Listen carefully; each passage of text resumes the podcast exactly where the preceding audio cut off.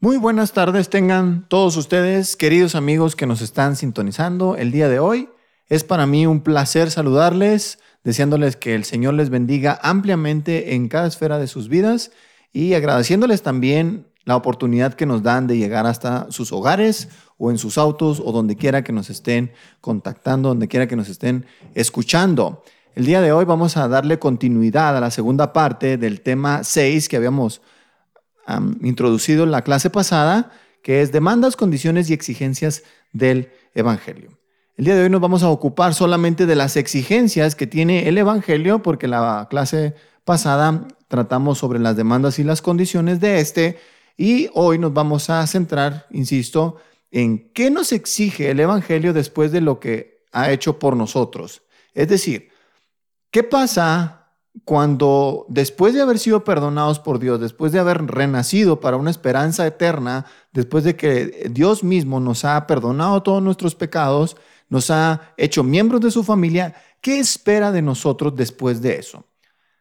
Me acompañan el día de hoy el profesor Javier Merino y el pastor de jóvenes de la iglesia Capilla Calvario de Bachíniva. Nieves Vargas, amigos, ¿cómo están el día de hoy? Muy bien, gracias a Dios. Me gusta estar aquí con ustedes. Pues muy contento de estar otra vez aquí para darle continuidad a este tema tan importante. Nosotros también estamos muy contentos de que estén con nosotros y nos compartan todo aquello que Dios les haya dado durante la semana. Estoy seguro que se prepararon y que el Señor ha preparado un banquete para todos nosotros y estoy seguro que los va a utilizar el día de hoy como sus instrumentos ¿Y qué les parece a todos si eh, abrimos con una oración y reservamos este tiempo para ponernos en manos de nuestro Dios y que Él dirija todo el programa, hable a nuestros corazones y a nosotros que estamos compartiendo aquí, nos dé la sabiduría para hablar como es debido. Nieves, ¿te toca ahora, amigo? Muy bien. ¿Te la avientas o qué? Claro que sí. Ah, Padre, te damos gracias por la, la oportunidad y el privilegio de estar aquí. Te damos gracias porque nos has dado salvación, nos has reconciliado, nos has justificado. Gracias eh, por tu gran amor.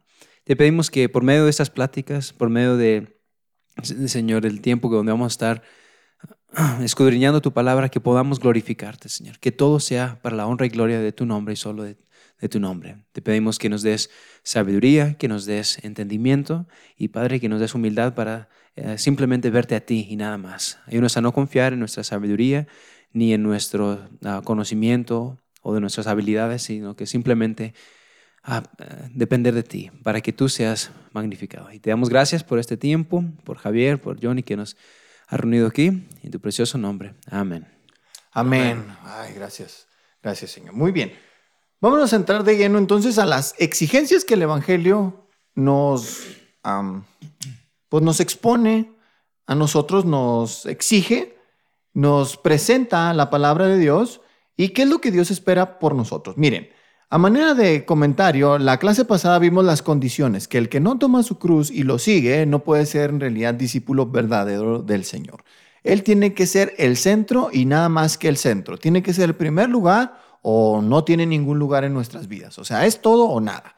El Señor revela que es un Dios celoso y que nos desea de una manera extraordinaria. De manera que nosotros debemos dar nuestras vidas, debemos de rendir todo a Él. Y en aquella ocasión citábamos Lucas capítulo 14, versículos del 25 al 35, en el cual se nos explica que el que no aborrece a su padre, a su madre, hermanos, hermanas, hijos e hijas, no puede, eh, eh, cónyuges, no puede ser discípulo del Señor. Explicaba el profesor Javier que el término aborrecer en este pasaje implica más bien amar menos en comparación de nuestro amor que tengamos por Dios. Citaba el ejemplo, de hecho, del gran patriarca Abraham del Antiguo Testamento, cuando Dios le solicita sacrificar a su único hijo, en quien Dios iba a ratificar todas las promesas que le había hecho Abraham durante muchos años, desde que él tenía 75 años hasta pasados los 100 años, más de 30, bueno, más de 20, entre 20 y 30 años, Dios repitiéndole a Abraham continuamente, en ti serán benditas todas las familias de la tierra, yo haré de ti una gran nación y en Isaac, tu hijo, será bendita todas las naciones. Y de pronto Dios viene con Abraham y le exige que sacrifique a su único hijo, a quien él amaba tanto, y Abraham estuvo dispuesto a sacrificarlo. Por supuesto, Dios intervino en la escena y al final Abraham no tuvo que asesinar a su hijo o sacrificarlo como una ofrenda para su Dios y Dios puso en su lugar a un carnero que fuese en su lugar sacrificado. Bien, el punto central de la historia que comentaba Javier es que si Dios nos pidiera eso, que Abraham sí se lo pidió y que creo yo no se va a volver a repetir en la historia, según interpreto bien la escritura, aún si Dios no lo demandase, debemos de estar dispuestos porque Dios debe ser el primero. ¿Algo que se me pasó comentar de lo que habíamos platicado en la clase pasada? ¿No? No, no. No, todo bien. Entonces vámonos ahora a las exigencias. ¿Qué pasa cuando ya Dios es el centro de mi vida? ¿Qué pasa cuando yo ya entiendo que Él debe ocupar el lugar primordial, supremo de mi vida? ¿Qué es lo que Dios me demanda ahora? ¿Qué es lo que Dios me exige ahora? Para ello vamos a entrar a Efesios capítulo 5, versículos del 21 en adelante, si son tan amables de abrir sus Biblias. Y le voy a pedir a Javier si nos lee la primera porción, el primer versículo. Vámonos a ver el primer versículo y vean cómo abre este pasaje el apóstol Pablo en su carta a los Efesios. Efesios capítulo 5, versículo 21. Sometiéndoos unos a otros en el temor de Dios. ¿Qué es lo que nos dice la, la condición aquí? Que nos sometamos unos a otros, pero algo muy importante, en el temor de Dios.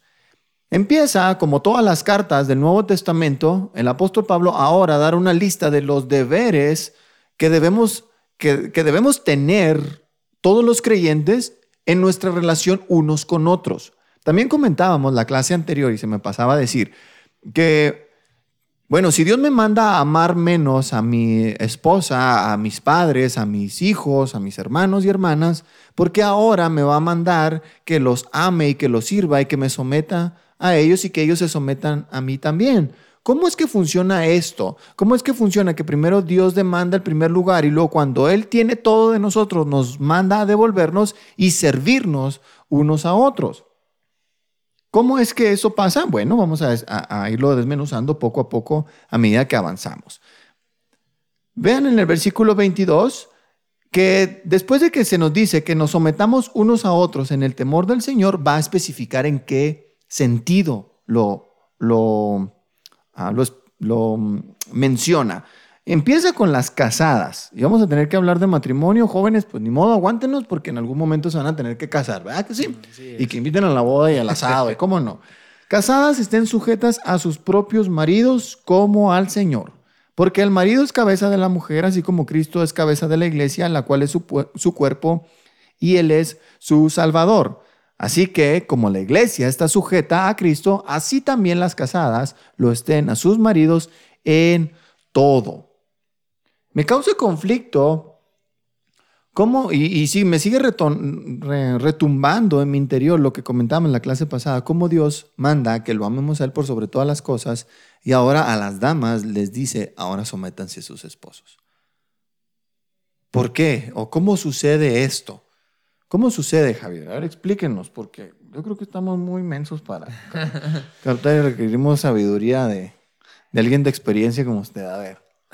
Sí, una vez este, vi el título de un libro que decía, como en forma irónica, ¿yo someterme a mi marido? Así era el título del libro y trataba precisamente de este tema. Creo yo que es, aquí lo especifica, ¿verdad? Es algo similar a como la iglesia se somete a Cristo. Pero no dudamos ni un momento del amor y de la buena voluntad de Cristo para con su iglesia, ¿verdad? Entonces, eh, el sometimiento es voluntario, es con gozo, porque uno sabe que, que, Dios no le va a pedir algo que lo haga uno uh, ir en contra de, de, la vida abundante que Él ha prometido para nosotros, ¿verdad? Que, que, no tiene nada que ver con abundancia material, ¿verdad? Con, pero que no, no iría en contra de la propia felicidad de uno, como, como su hijo, como ser humano, como cristiano. Creo que también cuando la mujer está convencida de esto, de esto mismo en cuanto a su marido, pues el sometimiento también viene con, con, con voluntad, con gozo, con alegría, porque sabe que el marido la ama, que desea lo mejor para ella, que así como Ah, como Cristo ama a la iglesia, ¿verdad? Este, así ama uno a la esposa también. Sí, y volvemos a la, frase del versículo 21 al final. en el temor del Señor, en el respeto a nuestro Dios, en el amor a nuestro Dios, porque no podemos separar lo que veíamos en la clase pasada, que es lo que la Biblia enseña con toda claridad, que Él debe ser el centro. Cuando Él es el centro y una mujer lo entiende de verdad, se puede someter a su esposo, pero porque su Dios se lo manda. Claro. Porque su, primer patrón o su primer señor y aquel a quien una mujer le debe toda su existencia es a su Dios y su Salvador, el Señor Jesucristo. Y cuando una mujer dice, Dios, tú eres mi todo, lo que tú me pidas, eso hago, entonces Dios le dice, ah, ok, ya estás lista. A ti, mujer, específicamente casada, quiero que vayas y te sometas a tu esposo por voluntad propia, por afecto a mí, por causa de mí, por respeto a mí y porque confías en mi proceso. Y eso es lo que ahorita vamos a hablar de los maridos, que no es poca cosa, y, pero ahorita estamos con el tema de las damas. ¿Nieves algo que comentar? No, pues efectivamente lo que estás diciendo, ese es, uno de ese es el milagro de, del Evangelio, que cambia al pecador que desea todo menos a Dios, y ahora lo ha cambiado y ahora deseamos la gloria de Dios. Y entonces, como decías, la, cuando con la dama, cuando la esposa, ella entiende que, bueno, es Dios sobre todo, es Dios sobre mí. Eh, o sea, ha tomado mi cruz y sigo a Cristo. O sea, es Cristo aunque cueste la muerte. Y vemos que en este caso, hablando del matrimonio, todo es para la gloria de Dios. Y a lo mejor nos preguntamos, pero ¿por qué tiene que ser de esta manera? Pues que es la manera en que Dios lo ha establecido. De otra manera, no podemos glorificar a Dios. Si nosotros, si la mujer o el hombre, el, matrimonio, dice, no, pues yo creo que esta manera glorifica más a Dios. No es así. Es para la gloria de Dios como Él lo ha establecido. Pero no pudiéramos hacerlo sin el Evangelio. No pudiéramos hacerlo sin antes haber sido regenerados, totalmente transformados. ¿Quién va a querer hacer esto? Creo que eh, es cierto, ¿verdad? Y, y, este, creo que para completar el pensamiento que yo, o la idea que yo tenía ahorita, es muy, muy cierto lo que, lo que dice Nieves, porque aquí en este pasaje no se nos dice, mujeres sométanse a su marido si el marido, ¿verdad? Las ama, o si el marido se somete primero a Cristo. o sea que no hay letras pequeñas, ¿va? No, no, no, aquí el mandamiento es someterse a Cristo. Y creo que aún, aún y cuando el marido ame a Cristo, como, eh, este, como debería ser, y ame a su esposa, creo que no es algo tan natural, ¿no? El sometimiento como a uno como persona. Creo que de todas maneras, aún en ese caso, necesitamos mucho la, la, gracia de Dios, ¿verdad? La ayuda de Dios para poder cumplirlo. Porque, porque como, como seres humanos naturales no nos es fácil someternos a, a nadie, ¿no? Ni al esposo, ni a la esposa, ni a Dios, ni a nadie. Entonces creo que sí, esto tiene que ser ah, este, con, por la gracia de Dios y, en, dentro del plan completo, ¿verdad? del Evangelio. De, de acuerdo. Y fíjense cómo, cómo, Dios en su sabiduría dirigió a estos autores inspirados, entre ellos el apóstol Pablo, Padro iba a decir, otra vez Pablo, el apóstol Pablo, Pedro, Juan, Judas, todos los que terminaron escribiendo alguna carta o algún escrito del Nuevo Testamento, vean cómo el Espíritu Santo, quien dirigió esta obra magnífica que tenemos en nuestras manos, la Biblia, nunca empieza con las exigencias del Evangelio. O sea, nunca eh, empiezan las cartas con los deberes cristianos. Es decir, estamos en el capítulo 5 de Efesios, de 6 que contiene la carta. Vamos a ver ahorita Colosenses 3, que habla de manera similar a esto, de cuatro capítulos que contiene la carta. El apóstol Pedro también lo menciona en el capítulo 3 de 5 que contiene la carta. O sea, nunca empieza así. Siempre que ustedes tomen una carta de los apóstoles, siempre va a empezar con el Evangelio. De hecho, el capítulo 1 de Efesios empieza con una alabanza. Bendito sea el Dios y Padre de nuestro Señor Jesucristo, quien nos... De hecho, lo podemos leer, fíjense. En el versículo 3 de, de, Efesios 1 dice, bendito sea el Dios y Padre de nuestro Señor Jesucristo, que nos bendijo con toda bendición espiritual en los lugares celestiales en Cristo según nos escogió en Él antes de la fundación del mundo, para que fuésemos santos y sin mancha delante de Él, en amor, habiéndonos predestinado para ser adoptados hijos suyos por medio de Jesucristo, según el puro afecto de su voluntad, etcétera, etcétera. Es una exposición del Evangelio y pueden ir a Romanos, pueden ir a Gálatas, pueden ir a 1 Corintios, 2 Corintios, Colosenses, Filipenses, en todos ellos siempre aparece una exposición o un recordatorio a los cristianos del Evangelio.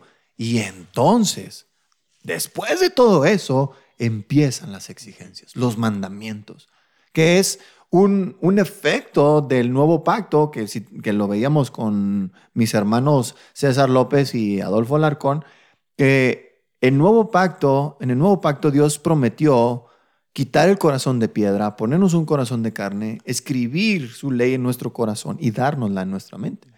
Cuando está hablando de eso, en contexto, son los mandamientos a los que estamos haciendo mención.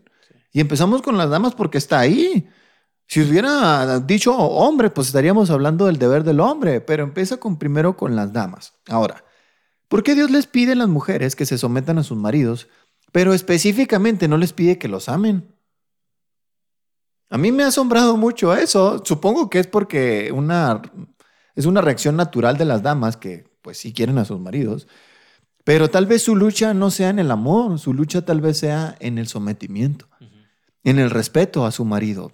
Tal vez sea la parte de las consecuencias que, que tuvo Eva cuando, cuando comió del fruto prohibido. Y en una versión, una de las versiones modernas de la Biblia, de la traducción de la Biblia, dice, y tú, querrás, tú querrás controlar a tu marido. Aunque en la versión clásica de nosotros dice, a ti será su deseo, en otras versiones lo traducen como una idea de que la mujer va a querer controlar a su marido. Y esa es una de las consecuencias de su pecado, de la caída. Tal vez por eso el Señor les pide que se sometan a sus esposos, porque es una lucha muy intensa que deban tener. La verdad yo ignoro la razón por la que Dios lo dice eso y no especifica que, la, que amen a sus maridos, pero a los esposos les exige Dios. Y es probable que tal vez nuestro corazón se desvíe por otras cosas y amemos más ver los Simpson que, que, estar con nuestras mujeres, tal vez. Y no sé si hay algo más que agregar en respecto de las damas y podemos centrarnos ahora sí a lo que, a lo que la Biblia les exige a los varones. Nieves, Javier. No, pues este, pensando en, el, en el, texto, ah, nada más quiero ah, repetir nuevamente, es de que es todo para la gloria de Dios y y a veces no entendemos, por ejemplo, ahorita al inicio del programa hablabas de cómo Abraham lleva a Isaac y lo va a sacrificar. Cuando me pasa eso por la mente, digo, no, pues no entendía realmente por qué, pero sabía una cosa. Sabía que Dios era fiel. Entonces él sabía que si iba a ser por la resurrección de su hijo o no sé qué, pero iba a salir descendientes de Isaac. Así iba a ser. Entonces él, él estaba seguro. Entonces por eso no temí hacerlo, porque eh, su fe era tan grande, o sea, Dios lo había bendecido con una fe tan grande que sabía que iba a estar bien, aunque iba a doler. Ahora, aun como decían ahorita, bueno, no, aquí no le pide a la mujer que ame, sino que se someta. Y podrá ser a, lo mejor, como habías mencionado, por la caída, pero más que nada es porque así es como Dios lo dijo. Sí, de así, Dios ha dicho, así lo quiero. Y, punto. sí, y, somos tan propensos como humanos a querer ver por qué. Bueno, a ver por qué, a ver por qué, a ver por qué, a ver por qué. Y, no, y, pues y somos buenos para hacer preguntas, pero la verdad, estamos viendo, estamos viendo el diseño de un Dios infinito e infalible y lo queremos ver y entender por medio de nuestras mentes finitos y somos totalmente falibles. Entonces, sí, pues sí. No estoy diciendo que es, malo que, digas, bueno, ¿por qué? No, al contrario, sí, es bueno que nosotros tengamos preguntas y las busquemos en la Biblia. Pero hay veces como esas que digas, bueno, Señor, tú lo dijiste y yo tengo fe en ti. Sí, no lo entiendo, pero así es, ¿verdad? No, y a veces no solamente que, que, nos hagamos preguntas y queremos saberlo, a veces queremos modificar el plan de Dios, ¿verdad? y pensar que nosotros tenemos un mejor plan y que sabemos hacer mejor las cosas, ¿verdad? Lo podemos ver en la sociedad moderna ahorita. Sí. Tú, uno lee libros acerca de, de todo esto y, y pues tienen un plan completamente diferente al plan de Dios, ¿verdad? Tal vez algunas religiones tradicionales incluso van a agarrar estos versículos y aunque le habla al Señor, a la mujer, al corazón de la mujer, que son sus hijas, no le está hablando nada más a las damas de la, de la sociedad de, de la ciudad de Éfeso o de cualquier otra ciudad de la época, le está hablando a sus hijas. El Señor le dedica estas palabras a, a sus mujeres por, cual, por quienes Él entregó su vida. Mujeres fieles que han entregado su corazón para con su Señor y que le desean servir en todo lo que Él demande. Ahora, Muchos, como decía, de las religiones tradicionales van a agarrar estos textos y van a decir, no, pues el Señor dice que se someta a la vieja, pues entonces yo la someto, ¿ah? Total, y, y- y es lo que dice Javier, agarramos textos fuera de contexto como pretextos para hacer lo que se me pega la gana, ¿no? Y, y no ver lo que Dios realmente Sí. me demanda a mí. Y solo para añadir ahí lo que está diciendo, cuando no vemos lo que dice en el versículo 23, es cuando suceden esas actitudes. No, pues Dios dijo que yo soy el jefe, así que ahora, pero nos dio la autoridad para qué? Para servir. Pero dice aquí, porque el marido es cabeza de la mujer, así como Cristo es cabeza de la iglesia. O sea, es por un propósito. Somos, nosotros somos la cabeza, pero ¿por qué somos la cabeza? Les hago la pregunta. Eh, Porque yo también me lo hago. ¿Por qué somos la cabeza? Tendrá que Sí. ver A veces no quiere ser cabeza, No, ¿ah? O sea, pero los hombres que, no queremos. tendrá que ser porque es nuestro deber como hombres ser ese, esa autoridad en la familia, pero también porque Dios nos ha dado a nosotros el ministerio de ir a evangelizar, de ser los que predicamos, tener esa autoridad sobre, eh, hablando en, en el sentido pastoral. ¿Será por eso? O sea, porque Dios nos ha puesto a nosotros como la cabeza para ser líderes espirituales. Entonces, Y volviendo al versículo 21, también es sométanse unos a otros. Que la mujer se someta al marido, que es un mandato directo, no implica que el hombre tampoco se someta a su mujer. ¿En qué sentido? No que sea mandilón, sino en que respeta también a su mujer. Porque eso es algo que dicen, "Mm, este nomás pase, la pasa pegado entre las naguas de su vieja y, y que quién sabe qué. Y, y somos la, la burla de muchos amigos nuestros, los que no son creyentes y tal vez no entienden estas cosas de la, de la escritura. Es cierto, el líder real y genuino de parte de Dios sirve, como el mismo Cristo sirvió a, la, a su pueblo. De hecho, él, él no, no vino para ser servido, sino para servir y dar su vida en rescate por muchos. Entonces, no, no, no se trata de, de- de eso y no queremos ser malinterpretados al respecto, pero el Señor le habla específicamente a las damas estas precisas palabras. Lo cual no queremos decir que el hombre no se someta a su mujer y no la respete en el sentido de tomarla en cuenta, de valorarla. El apóstol Pedro dice tratarlas como vaso más frágil y coherederas de la gracia, porque al que le vamos a rendir cuentas los hombres no es a los papás de ella, que son nuestros suegros terrenales. Porque en un sentido somos hijos de Dios como hombres, pero también somos yernos de Dios. O sea, el Señor nos, nos entregó una hija suya valiosa. ¿Y quiénes somos nosotros los varones para no cuidarlas como Él lo exige? Eso es aterrador. Y vamos a entrar a la parte de- que Dios Sí. le demanda a los hombres. Dígame. Sí, no, también este con uno tiene que reconocer con humildad también que uno a veces toma decisiones incorrectas y que a veces eh, la misma experiencia en nuestra relación con nuestras esposas nos ha mostrado que en algunos aspectos ellas son más sabias y que debemos escucharlas y que aunque yo en este momento eh, piense de otra manera, debo tomar en cuenta su opinión.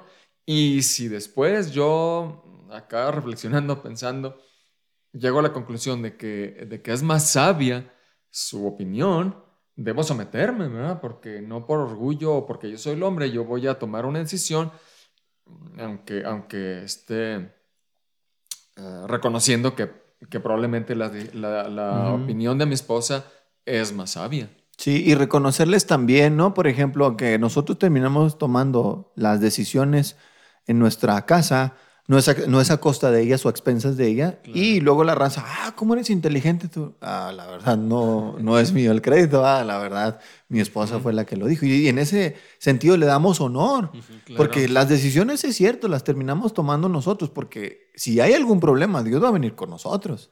Sí. No va a venir con ellas. Cuando Adán pecó, aunque estaba presente y, Eva comió primero, le dijo, ¿dónde estás tú? No, es que la mujer empezó ahí a, Sí, a sí. quejarse el vato. Y yo creo que nosotros, ahí es la parte complicada del liderazgo. Cuando las cosas salen mal, es, híjole, fue mi culpa. Y es donde, por ejemplo, el feminismo, ¿no? Que no, queremos decidir y en los matrimonios que están en desorden en cuanto a los mandamientos de Dios se refiere, quieren tomar las decisiones, las toman y luego sucede que después de tomar las decisiones, y algo sale mal, no, pues es que tú y le empiezan a culpar al marido, ¿no? Entonces, es un, es- eso sucede cuando hay un desorden en los, en los mandamientos. Ahora vamos a entrar de lleno con lo que, con lo que Dios nos dice a nosotros los vatos, los, los bigotones pecho en pelo, digo, pe- pelo en pecho. Maridos, amen a sus mujeres, así como Cristo amó a la iglesia y se entregó a sí mismo por ella. ¡Pum! Apaguen las luces y vámonos.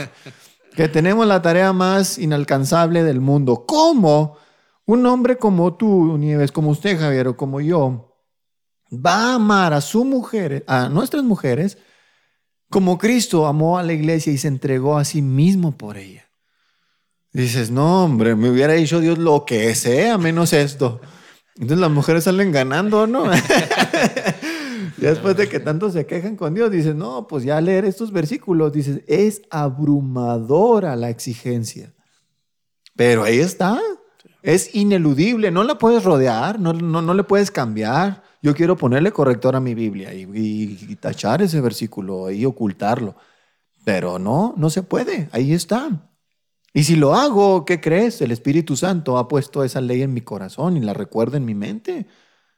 Y es, es simplemente ineludible. Y ahí está. Ahora, fíjate bien, ¿cómo, cómo va el proceso? Como Cristo eh, murió y se entregó a sí mismo por ella para un objetivo, sa- santificarla, habiéndola purificado en el lavamiento del agua por la palabra.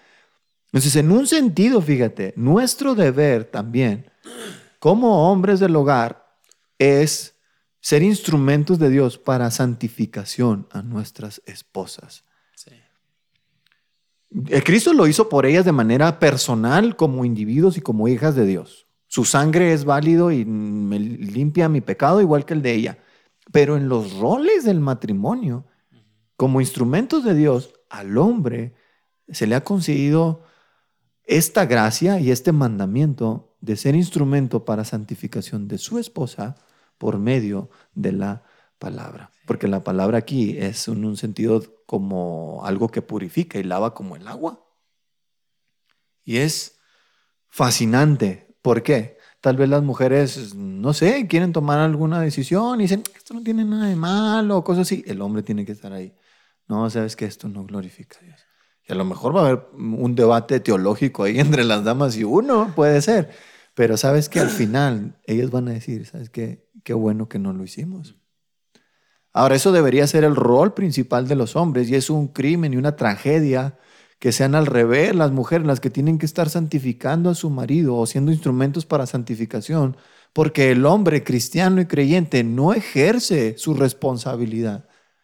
Y eso es terrible, eso es, no sé, a mí se me hace algo que, ay Dios, guárdanos como hombres para ser los que vamos enfrente.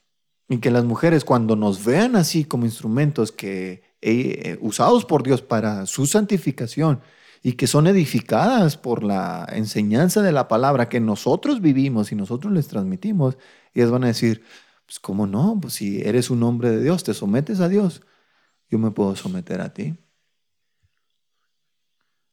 ¿Algo que comentar? Um, sí, me gustaría comentar que aquí, pues la palabra santificar en, su significado es, es apartar. Y entonces, por medio de la palabra, por medio de ser un hombre que habla a favor de Dios, no, no como un profeta, ¿no? porque no estamos hablando de eso, pero como un hombre, un varón que está saturado de la palabra de Dios, que intencionalmente busca que cada cosa que él hace, cada trabajo que él llega a tomar, cada decisión que toma, cada este, disciplina que le da a sus hijos, el liderazgo que él toma tiene que ser respaldada 100% en, en la palabra, porque de esta forma podremos apartar a nuestras esposas, pero por la palabra, no por nosotros, apartar Claro. a nuestras esposas ujú. para el Señor. Y algo que se, me, que se me hace tan interesante aquí, que se me prendió ahorita, que estaba viendo, aquí no dice pastor. Aquí No. estamos hablando del, del, del esposo. Y, es, y es triste que creo que en nuestra cultura hoy de la iglesia moderna, que muchas veces el pastor tiene más, como que llena el zapato del, del esposo en este sentido, que está purificando a, la- a la- a- a nuestras esposas cuando es nuestro deber. Entonces, esto debe despertarnos como maridos. ¿Sabes qué? No es el trabajo del pastor. el trabajo del pastor es tu trabajo, perdón, que tú seas la mayor influencia espiritual para tu esposa, no tu Claro, pastor. Y- sí. Pero es bien, es bien fácil, ¿no? Sentarte.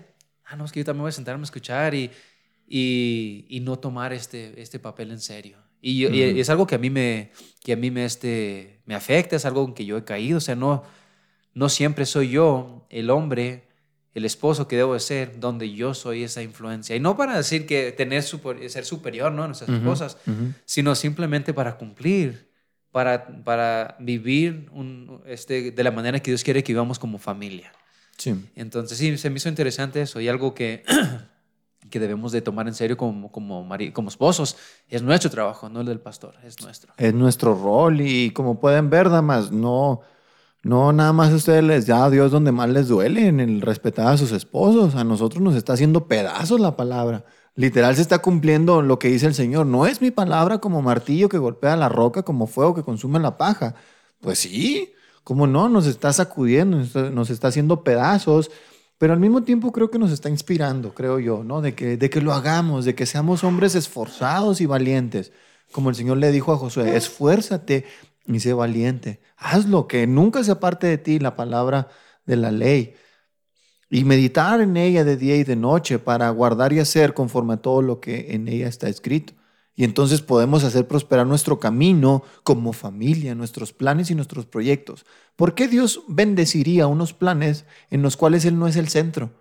No, no, no. El contexto de ese pasaje de, de Josué 1.8 tiene que ver con que Dios va a bendecir los planes y todo lo que un hombre de Dios emprenda le va a salir bien porque lo que emprenda va a ser lo que Dios le demanda.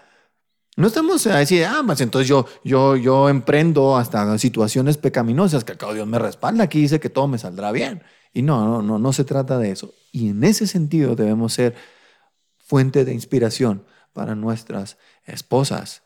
Y vamos a ver más adelante que también para nuestros hijos. Vean el versículo 27. A fin de Jesús de presentarse a sí mismo una iglesia gloriosa que va a ser su esposa, que no tiene mancha ni arruga ni cosas semejantes, sino que fuese santa y sin mancha. Es el complemento del versículo 28, que es nosotros debemos procurar la edificación espiritual de nuestras esposas como el mismo Cristo la procura por su propia iglesia a través de su Espíritu Santo. Claro que nosotros somos tan ineptos que no podríamos lograr eso ni en nuestra propia vida, no podemos producir santificación ni en nosotros mismos. ¿Cómo podemos hacerlo con nuestras esposas? No, el que lo hace es el Espíritu Santo, pero nosotros somos el medio. Nada más sus instrumentos. Nada más sus instrumentos. ¿Qué gloria tiene un instrumento si el que lo está usando es Dios? El que lo está moviendo es Dios. No tiene ninguna gloria ni ningún mérito. Ahora, de ahí empieza a, a explicar el apóstol Pablo que los dos somos una sola carne y que somos un solo cuerpo y que aquel que, que mm, todo hombre cuida su propio cuerpo y de la misma manera debe cuidar a su mujer. Si no hay nada más que comentar, podemos pasar a los roles de los hijos. No sé. Rapidito, nada más Dale, una cosa. Dale, dale. Es de que se me hace interesante que aquí dice que nos llama, nos llama a que amemos a nuestras esposas, como Cristo amó a la iglesia. Y quiero aprovechar este espacio porque en nuestra cultura se toma el ese, ese espacio fácilmente lo puede, lo puede llenar uno con los hijos. Poner a los hijos como lo más importante. Y, y bueno, pues mi esposa está, aquí, ¿verdad? Ah, pero estos son mis hijos. Y comenzamos a, a, a poner- a hacer a un lado a nuestras esposas. Ajá. Pero no, es la esposa primero. Sí. Y aquí Cristo dijo, ama a tu esposa. Ámala, dice Pablo, como Cristo amó a la iglesia. Y este es el orden, la jerarquía, se podría decir, en el amor que debemos de seguir. Esa es nuestra esposa, no que es un amor totalmente diferente, ¿verdad? Sin embargo, esta es la manera en que lo debemos de hacer. Sí.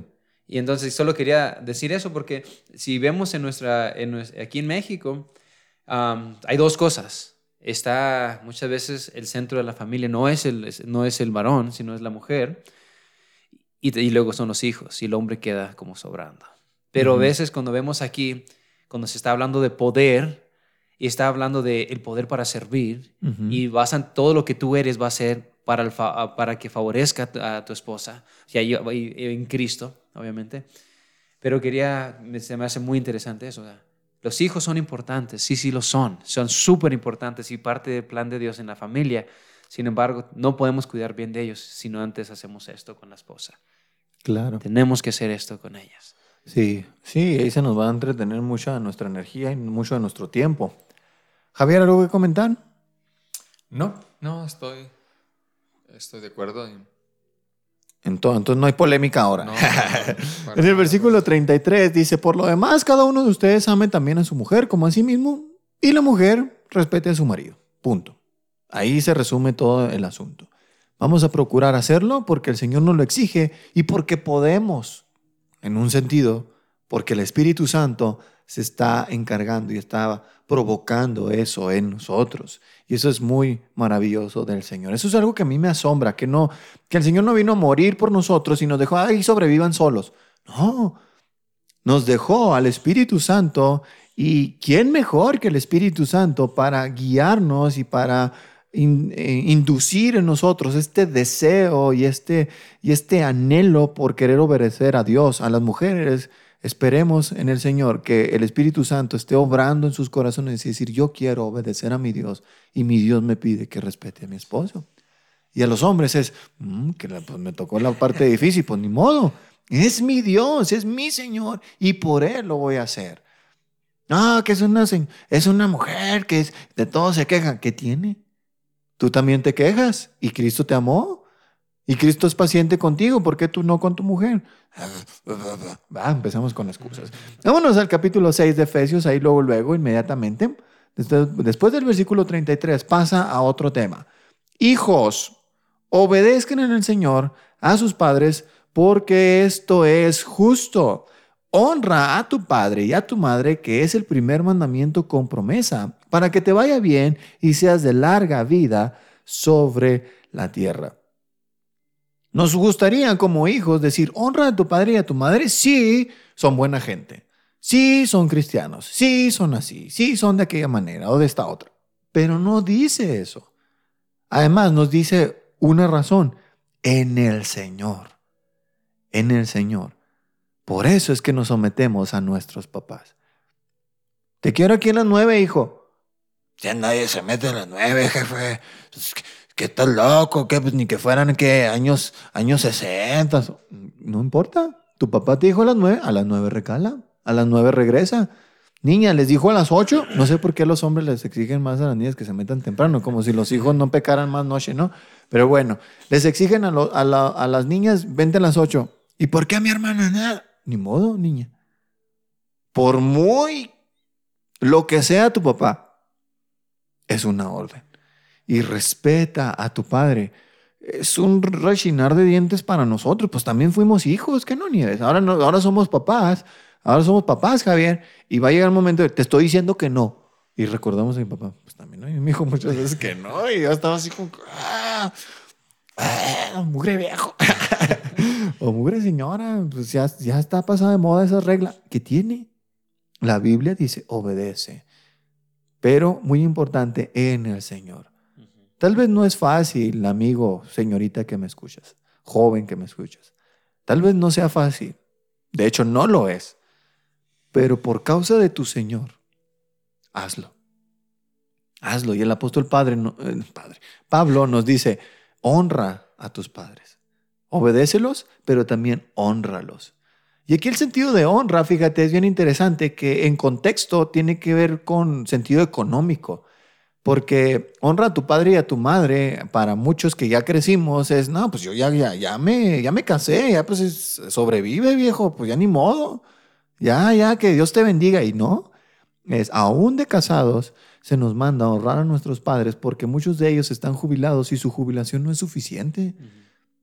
Y en el sentido es cuidarlos también económicamente y respetarlos, aún de viejos, tienen la razón. Sí. Y cuando faltan, fíjate, es un común denomin- denominador. Falta el viejo en la casa del abuelo y dicen, ah, cómo me gustaría que esas- ese viejo canoso estuviera aquí para aconsejarme. Sea como sea, tenía la razón. Entonces, pues qué padre que mientras estén con vida, pues los podamos honrar, porque la Biblia es clara al respecto. No nada más a los jóvenes que están eh, habitando bajo el mismo techo que sus papás y que a los papás les encanta decir, porque estás bajo mi techo. y les encanta decir eso, pero es verdad. En el Señor deben jóvenes obedecer a sus papás y honrarlos. Tal vez no, ahora que están solteros y no se han casado y no tienen un trabajo, es difícil honrar a sus padres de manera económica. Aparte, sus papás no lo necesitan porque están trabajando y son. Si ustedes todavía no están trabajando, significa que sus padres todavía están macizos y pueden ahí chambear. Pero también aplica para nosotros cuando vamos creciendo, es aportar a los viejos, sostenerlos ahí. yo, yo, yo te apoyo, mamá, yo te apoyo, papá. Y si mamá está sola porque nuestro papá falleció y ella es viuda, con más ganas. Es prioridad, fíjate, incluso que nosotros nos hagamos cargo de las, de las viudas cuando son nuestras familias, nuestras mamás, ¿no?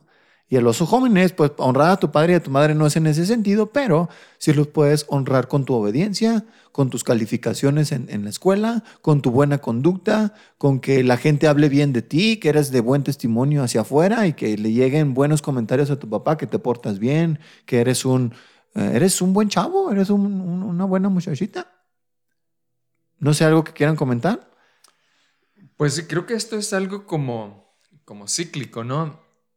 Cuando somos niños, admiramos y nuestros papás son nuestros héroes y creemos que todo lo pueden. Y cuando entra uno a la adolescencia, un poquito antes, empieza uno a, ver los defectos de los padres y a, a pensar que, que, uno sería mejor padre que, que ellos, ¿verdad? Mm. Eh, este, y a, y a criticar sus decisiones, su forma de vivir. Juzgarlos, ¿verdad? Juzgarlos. Pero cuando uno es padre, este, cuando uno ya es padre, uno se da cuenta de muchas, de muchas cosas, ¿no? y, va a llegar en que los hijos van a tener también ese mismo pensamiento acerca de uno. Uno tiene que reconocer que, que, que no es nadie uno para juzgar, ¿verdad? Y que los padres pueden equivocarse porque son humanos pero que aman a sus hijos y que las decisiones que toman generalmente las hacen con el mejor de los, de los deseos, ¿verdad? que a los hijos les vaya bien. Sí, no está en nosotros juzgarlos, sino, aquí dice bien claro, obedecerlos y honrarlos. Sí, y se van a dar cuenta, ¿verdad? tarde o temprano se van a dar cuenta que no eran la perfección que, que pensaban, ¿verdad? Los jóvenes. Uno ya como adulto, uno puede verlo, ¿no? Pues no, no era como yo pensaba, no, eh, no era yo tan sabio ni tan perfecto. ahora que iba a vivir mi vida, ¿verdad? Este, con, eh, con tanta perfección como yo pensaba en un principio. De acuerdo. No, a mí lo que me consuela en, este, en estos versículos es la última parte del versículo 1, dice, es justo. Es lo correcto. ¿A la luz de qué? ¿Quién lo dice? Dios lo dice. ¿A la, luz de cuál justicia? ¿Qué, qué, bajo cuál estándar? El estándar supremo, máximo, soberano. El, el, conforme a lo que Dios dice que es correcto, es justo. Entonces, pues de joven, pues eso no nos importa, ¿no? Pues lo único que quiero es lo mío. Pero ya, de, ya cuando, ya en el Señor, ya cuando el Señor te salva, nos da el Espíritu y podemos comenzar a discernir estas cosas por el Espíritu, espiritualmente, no simplemente como un texto, toman vida. Y eso es lo que nos consuela. Esto es lo correcto. Es lo que debo de estar haciendo para glorificar a Dios. Y sí, eh, como mencionabas, hablando de lo económico, ah, me, llama, me recuerda mucho cuando Jesús está reprendiendo y exhortando a los fariseos, le dice, ustedes, ustedes que le dicen a sus papás que no esto, ya es corban, que dicen, la palabra que utilizan. O sea, todo lo que yo podía usar para honrarte, ahora lo voy a usar para la religión, parafraseado, ¿no? Lo voy a usar para, para, aquí para el templo, tal vez. Ya se lo estaban robando. Y cómo el, cómo el Señor le da tanto énfasis ¿no? a, la familia. Lo que estamos viendo ahorita es tan importante y, y lo podemos ver, este, la situación actual ahorita en México y en todo el mundo, lo triste que es, la, tantas familias disfuncionales. Y es qué bueno que Johnny, que Dios puso esto en tu corazón para comenzar, para compartirlo en este podcast, porque eh, realmente es un tema tan, tan, tan importante. Si tenemos familias disfuncionales, pues la iglesia de qué está conformada? Pues de solteros, sí, ¿verdad? Pero, también de, familias. Y esas familias están en una comunidad, en una, viven en una sociedad y, la manera más efectiva de poder compartir y ser ese, esas, esas, esos baluartes, esas columnas, es pues, haciendo las cosas como Dios dice que los hagamos. Entonces, como decías, estamos platicando ahorita tú y yo, ni del básquet, fundamentos. Bueno, no sé, pues sí. de los fundamentos. Tenemos que hacerlo esto porque es justo. Y, y, es que también la gente ahorita no quiere reconocer que ya su modelo no funcionó. O sea, están viendo la, los efectos de esta nueva manera de pensar, de, de, de feminismo, de, de que los hijos tomen sus propias decisiones, de que salgan del hogar a muy temprana edad, de todo eso de, de, de, la sexualidad incluso, ¿verdad? Y, y, no funcionó y lo tenemos a nuestros, ante nuestros ojos y no lo pueden ver, no lo pueden ver. Y por ejemplo en Estados Unidos no quieren regresar a ese, a, a ese punto que antes les había funcionado, ¿verdad? Donde crearon una, una sociedad eh, que, que, que, incluso el progreso se vio también en lo económico. No quieren, ¿verdad? Quieren quedarse ahí donde están, aunque claramente se ve que, a desechar el modelo de Dios y los mandamientos de Dios no traen nada bueno, ¿verdad? Pero, pero están las evidencias y aún así no las quiere, no las quiere ver la sociedad. El modelo de Dios es por algo, ¿verdad? Él es Dios, Él es el creador del, del hombre, es el que lo diseñó y es el que sabe cómo debe funcionar todo cómo debe funcionar la sociedad y cómo debe funcionar la familia también. De acuerdo, sí, pues sí. se cumple lo que dice Romanos 1, ¿no? Profesando ser sabios, se hicieron necios. Fíjate, lo que mencionabas, Nieves, está en Marcos capítulo 7, versículos del 9 al 13, si lo quieren ahí buscar en sus casas con calma, amigos, ahí se encuentra el pasaje el que hacía mención Nieves, y dice, invalidan el mandamiento de Dios. Claro mandamiento de Dios. ¿Cuál era? Honra a tu padre y a tu madre. Igual versículo 13 de Marcos 7 dice, invalidando la palabra de Dios con sus tradiciones que han transmitido. O sea, la, eh, habían pecado haciendo a un lado el mandamiento claro y directo de Dios de honra a tu padre y a tu madre con una justificación religiosa de que es ofrenda a Dios. En, en términos modernos, es, mi diezmo por tu diezmo y, y Dios no nos demandó eso. Ahora, fíjate en el versículo 3, no, desde el 2 al final dice, es el primer mandamiento con promesa. De Éxodo 20, de los 10 mandamientos, pues de hecho es el único, ¿no? Con promesa. Pues aquí dice que es el primero, si hay primero hay segundo, pero yo no conozco el segundo. Pues, tal vez de, la lista de los, de los 10, no, pero a lo mejor de los otros sí, porque pues el Señor dice para que seas bendecida tu tierra y todo ese tipo de cosas. Ahora, en condiciones normales se va a cumplir el, versículo 3. Nos vaya bien y seamos de larga vida sobre la tierra. Digo en condiciones normales porque en, contexto la iglesia pues no, no tenían larga vida porque eran asesinados y perseguidos, ¿va? Pero en condiciones normales, la verdad Dios sí respalda este mandamiento de honrar a nuestros padres.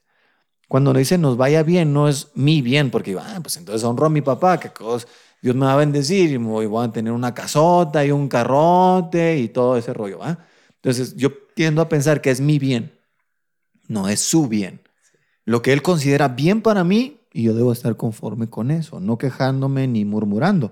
Que me vaya bien de acuerdo a sus parámetros, a su plan y que seamos de larga vida sobre la tierra, pero para cumplir su voluntad.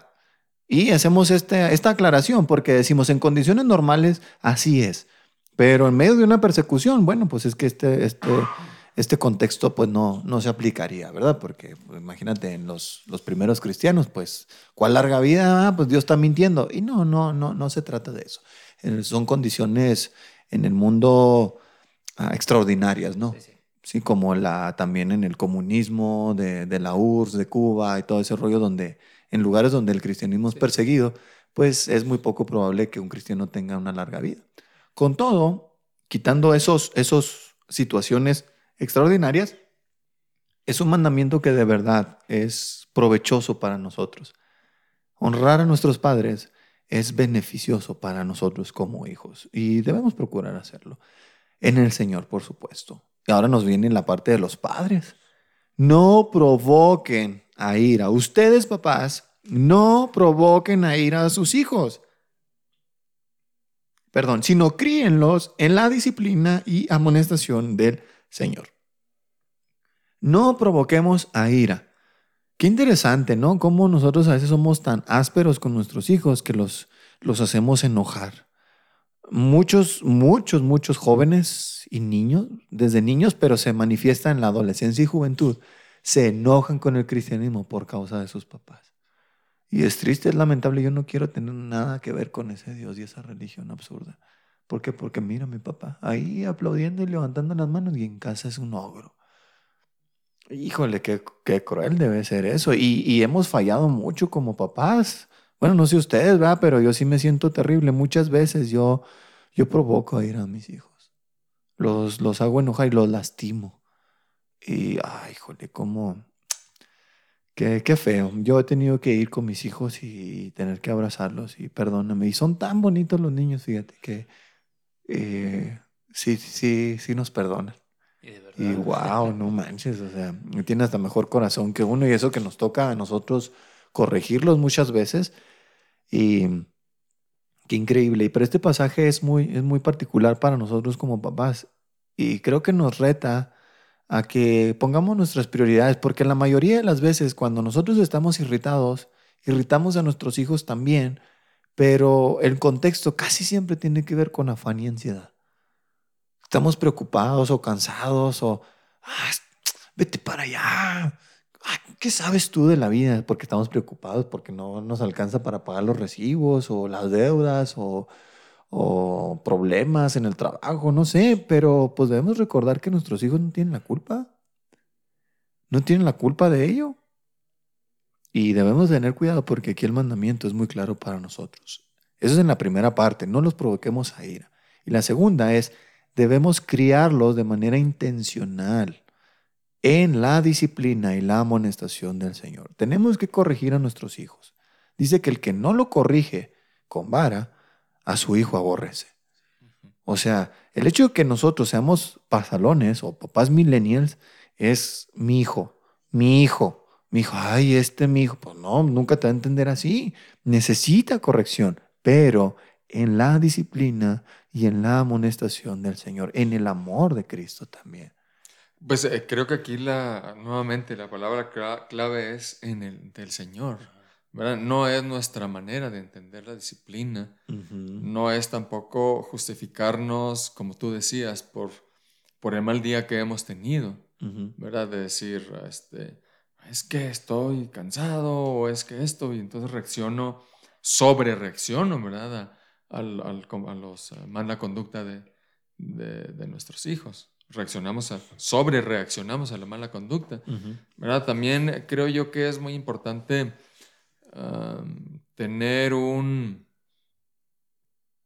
muy claro eh, la disciplina que vamos a aplicar, porque a veces les permitimos que hagan algo y no pasa nada, y otras veces cuando estamos enojados, cuando estamos cansados o de mal humor, reaccionamos eh, con mucha dureza.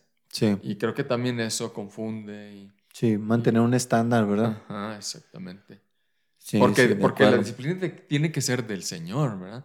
Eh, debemos de, pensar qué haría mm, Dios o cómo quiere Dios que yo actúe en este, en este momento y no actuar temperamentalmente o, o, sobre, sobre reaccionar. O de manera violenta también. O de manera violenta. Sí, es que hay partes del cuerpo que son sensibles. Miren, a los que no, no, no lo saben, en el libro de los proverbios les invitamos a que los lean. Y aunque, fíjate, la otra vez me, puse a leer proverbios, dije, pues, pues me han enseñado mucho acerca de la disciplina de los hijos y yo lo he leído muchas veces, pero ya tiene tiempo.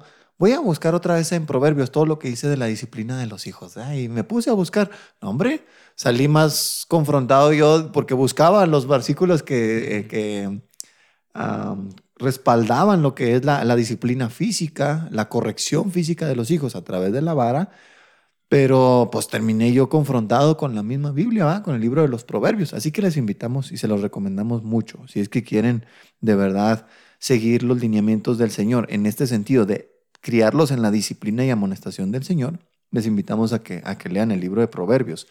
Pero ah, tenemos que recordar que aunque el Señor está de acuerdo y de hecho nos manda que disciplinemos y corrijamos a nuestros hijos de una manera física, a través de, de, la vara, pues la vara pues no se da en la cabeza. o en la nariz, en lugares sensibles, mucho menos en genitales, imagínate. O sea, antes los papás eran, eran, eran violentos. Y es cierto que se promovía mucho el respeto, pero era más bien parecido al miedo que al respeto. Entonces, hay, lugares y hay formas que no. Miren, los niños son sensibles, son, son delicados, sobre todo cuando son pequeños, están en desarrollo. Les podemos falsear la, la manita, les podemos falsear su codito o su hombro. Si, si perdemos el control y no lo hacemos de la manera apropiada, los podemos lastimar de una manera permanente. Entonces, ¿cuál es el, el método recomendable según la Biblia? Pues sí es con vara, pero en un lugar donde arde y no causa fracturas o lesiones permanentes. Y el único lugar en el que podemos pensar sería las, las pompis, ¿no? O no, pues yo no veo cualquier otra parte del cuerpo que sea tan así. Tal vez un poco las piernas en la parte de, de, atrás, en los muslos, pero es de preferencia mejor sobre, sobre sus pompis porque no crea daño físico permanente. Causan un ardor increíble, pero hasta ahí se queda. Y, y, cumple su objetivo de corregir la situación de nuestros hijos. Y no es nada más golpearlos por golpear, sino es en, en disciplina y amonestación del Señor, explicándoles porque explicándoles que a Dios no le agrada eso y que aunque no queremos hacerlo, porque es muy difícil la disciplina, no queremos hacerlo, pero pues Dios lo dice y pues ni modo. Ahora es muy diferente la violencia y no queremos fomentar eso porque eso es un, aparte de que es un delito, pues es un daño permanente a nuestros hijos y delante de Dios no sería apropiado, ¿no? ¿Algo que comentar? Aquí estamos teniendo un enfoque hacia los niños pequeños, pero cuando comenzamos a ver a jóvenes que tienen tiempo en la iglesia y que comienzan a, comprender la palabra, comienzan a utilizar versículos como estos en contra de sus papás. Padre, pues es que... Son teólogos también. ya, me, se me estás provocando a ira. Pero quiero decir dos cosas, uno a los jóvenes y otro a los papás. El primero a los jóvenes que nos están escuchando.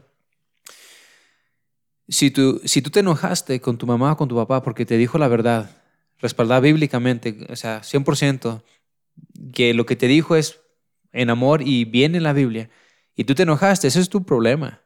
Tú, o sea, él, no, él, no él o ella no hizo algo malo en decirte o corregirte con la verdad. Entonces, ese, es, un, ese es, es, tu problema y tienes que, tienes que enfrentar eso en el Señor, ir a Él y decirle, Señor, me enojé porque me dijeron la verdad. Y utiliza ese momento para aplastar tu orgullo. Permite que el Señor te quebrante. Permite que el Señor realmente te quebrante para que puedas ver eh, su amor, el amor del Padre, o sea, de Dios, y que veas el amor del Padre también reflejado en tu Padre terrenal, en tu madre, en tu madre aquí en la tierra. Entonces, la segunda cosa también es, padres, pues podemos ah, llevarlo a un extremo que no es saludable. Podemos comenzar a utilizar la palabra para corregir, pero usarlo como un martillo o como una arma para lesionarlos. Y entonces voy a, citar lo que dijo Paul Washer una vez cuando lo enfrentaron y le dijeron, oye hermano, pues que lo que nos dices nos hace sentir mal. Y le responde, ¿sabes qué? Si yo te ofendí por decir la verdad, no me disculpo. Pero si la forma en la que te dije la verdad te ofendió, si fui áspero y no fue con amor, te pido una disculpa. Entonces ahora nosotros padres que entendamos, sí, tenemos que corregir con la vara y tenemos que corregir bíblicamente, pero no olvidemos que lo tenemos que hacer con amor, que, que tenemos que hacerlo con el fin de solucionar el problema, corregir el error y no, es, no, no debemos de hacerlo en ira. Entonces nunca nos hagamos a un lado de, de confrontar el problema, de decir la verdad, aunque se enojen con nosotros, porque no vamos a estar pecando en ese sentido.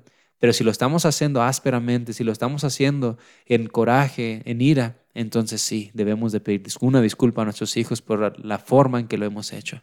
Sí, sí, pero es que volvemos a nuestro punto inicial, es nuestra identidad en Cristo. Cuando Él es el centro y sabemos que lo merece todo y, y lo que Él ha hecho por nosotros y sabemos que somos sus hijos, que nada ni nadie nos va a quitar de esa posición privilegiada, otorgada por gracia únicamente, no porque nosotros lo hayamos merecido. Queremos obedecer a Dios. Ahora sí preguntamos, Padre, ¿qué tú quieres que yo haga? ¿Qué quieres que haga? Y cuando Dios nos muestra esto, decimos, sí, me voy a esforzar. Me voy a esforzar porque sé quién soy en Dios. soy perdonado, soy su hijo, soy amado, soy fallo y me, me perdona. Pido su ayuda y me concede su gracia y su favor, su misericordia, su fuerza, su poder.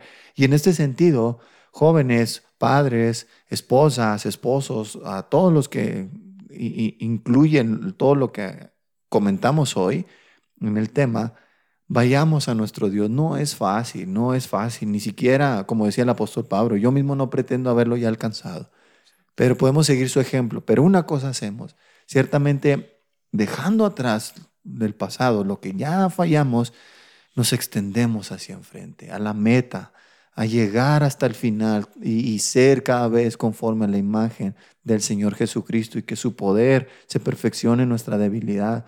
Hijos, pidan ayuda al Señor para que puedan obedecer a sus padres, obedecerlo a Él primero y obedecer a sus padres, honrarlos.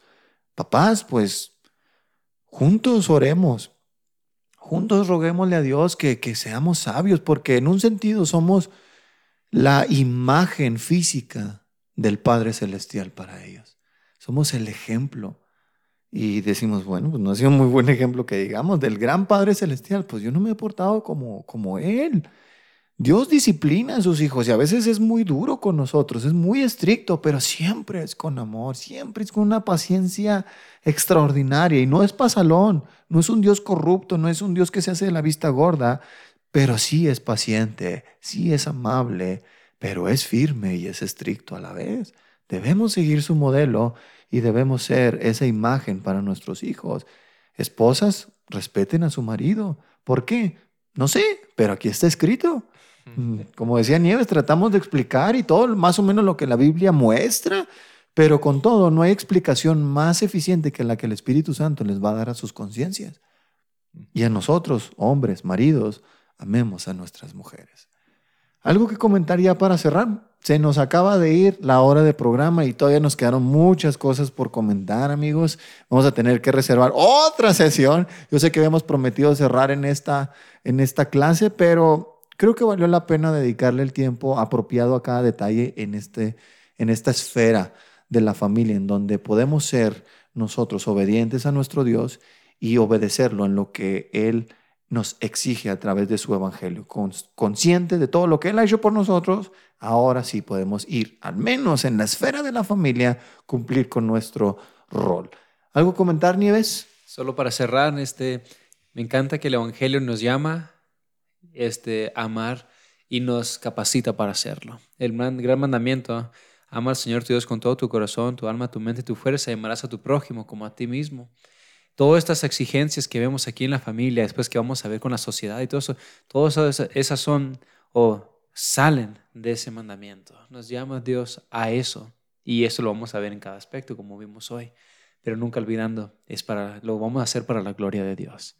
Y me encanta que estando ya nosotros siendo hombres y mujeres adoptados, que ya no solo somos llamados para hacerlo, sino capacitados para hacerlo, y no solo capacitados, sino tenemos un deseo de hacerlo. Entonces, pues manos a la obra.